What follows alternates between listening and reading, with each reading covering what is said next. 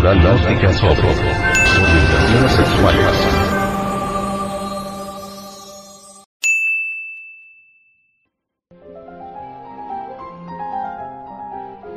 El SIDA, enfermedad de intrasexuales.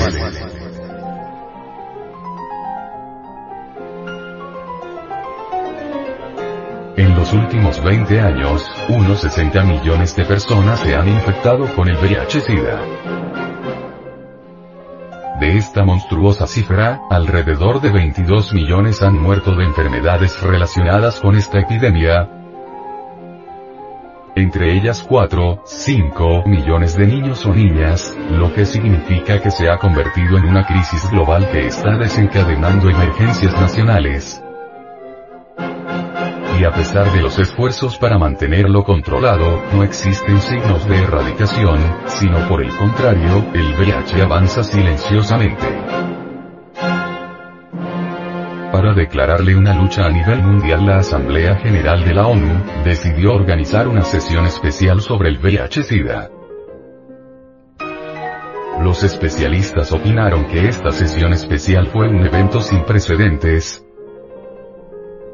donde después de tres días de deliberaciones, se aprobó un Fondo Mundial de Lucha contra él, algo considerado por el secretario general del ente, como verdaderamente histórico, por la magnitud de la participación de la comunidad internacional y las promesas de dinero que hicieron en el marco del evento a los países participantes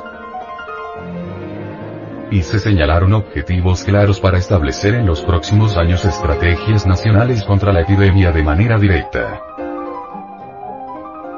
Por otro lado, en los casi 35 años después en que se registró la primera evidencia clínica sobre el SIDA, se ha observado que las organizaciones no gubernamentales, ONG, han desarrollado múltiples acciones en prevención y atención, acompañando y en ocasiones superando la campaña estatal. Igualmente, los grupos de personas infectadas con VIH-Sida, han ido creciendo en su estructura organizacional y en sus áreas de influencias, llegando a crear redes de comunicación e información de cobertura nacional. Sin embargo, el rol para la Asamblea General de la ONU es galvanizar el liderazgo a los más altos niveles, intensificar y acelerar la acción internacional, y movilizar los recursos requeridos. Por lo tanto, delegaciones nacionales de alto nivel revisarán los programas de acción que garanticen ser altamente eficaces. Lo mismo que considerar nuevas acciones y alianzas. Instalaciones de mesas redondas interactivas reuniendo a los líderes de los gobiernos, activistas del SIDA, ONGs y aliados del sector privado, etc. Además, el secretario general ha resaltado la necesidad de poner el tratamiento y cuidado necesarios a disposición de los millones de personas de los países en desarrollo. El acceso amplio y los medicamentos a precios cómodos son una prioridad, ha dicho. También es necesario reparar y mejorar los sistemas de salud públicos en muchos países pobres. Transmisión del VIH-Sida. La epidemia en el mundo y su comportamiento se ha caracterizado por el predominio de la transmisión por contacto homosexual. Luego, más tarde se comenzó a observar el predominio de la transmisión heterosexual, o sea, a través del adulterio. En otros casos la transmisión ha sido predominantemente homobisexual. Como podemos observar la transmisión del SIDA ha tenido su tierra fértil, principalmente, gracias al homosexualismo y al adulterio.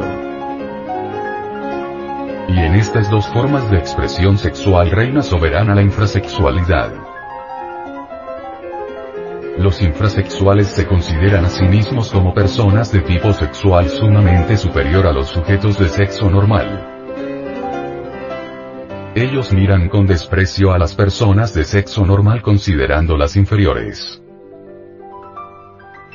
Todos los tabúes y restricciones, todos los prejuicios que actualmente condicionan la vida de las personas de sexo normal, fueron firmemente establecidos y sostenidos por los infrasexuales. Los infrasexuales se dividen en dos esferas. En una encontramos a los homosexuales, lesbianas y en general, las gentes que odian al aspecto creador del sexo. Y en la otra esfera están los pasionarios, los adúlteros. Aquí hallamos a todos los Juantenorios, Casanovas y Doñas Inés, el mundo de la prostitución, los hombres que se sienten muy machos porque tienen muchas mujeres, o porque andan cambiando de damas a cada momento, o porque fornican diez o más veces en un encuentro sexual, más de macho no tienen nada, y lo que están es degenerados. Y fíjese usted, que en estos dos tipos de infrasexuales son muy notorios el predominio de la transmisión del VIH-Sida. Si en nuestro mundo no existieran los homosexuales y lesbianas, que son en verdad una tragedia para esta humanidad, y tampoco existieran los pasionarios, adúlteros, que tienen en crisis la institución llamada familia, no tuviéramos en modo alguno este flagelo abominable. Así que la propagación y horrores de esta epidemia se la debemos a los infrasexuales. Una de las metas de la ONU es que se establezcan objetivos nacionales con plazos concretos para reducir la incidencia del VIH entre los jóvenes de ambos sexos de 15 a 24 años de edad entre los países más afectados. Además, dice este ente, que la prevención es el puntal de acción contra el SIDA y que la atención, el apoyo y el tratamiento son elementos fundamentales de una acción eficaz. Para los sexólogos y especialistas en este tema de esta asociación, es primordial la prevención del VIH, y para extirpar su propagación, recomienda aprender a vivir sexualmente, lo que nos llevaría a eliminar radicalmente el abuso sexual, porque de hecho comprenderíamos la majestad divina del sexo. Es necesario saber que el sexo es santísimo. Así como existe el infrasexual que profana y bestializa al sexo, existe el suprasexo que lo diviniza. El suprasexo posee una clave que nos permite renunciar a la concupiscencia animal, en aras de la espiritualidad del sexo. Donde lo sexual pierde el carácter de sospechoso y menospreciado que solo se acata secretamente y con cierta declarada vergüenza.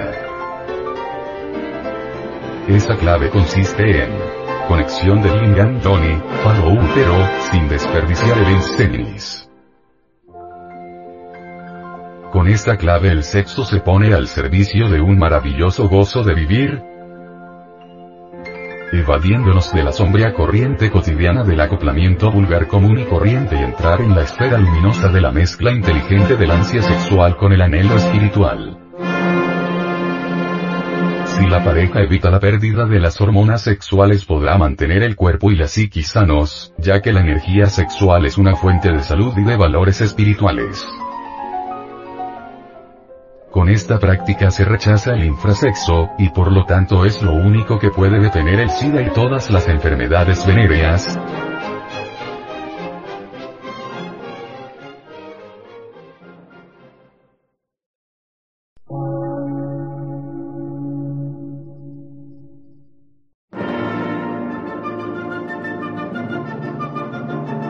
Emisora, gnóstica, transmundial por una nueva civilización y una nueva cultura, sobre la faz de la Tierra.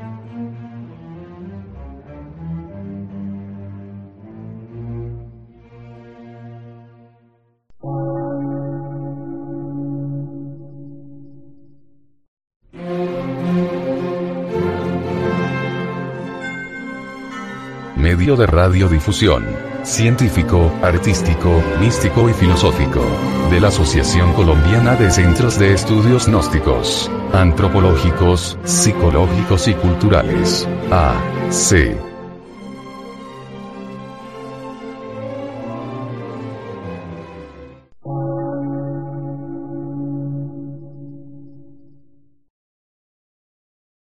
Lectura en movimiento. Difusión sin fronteras.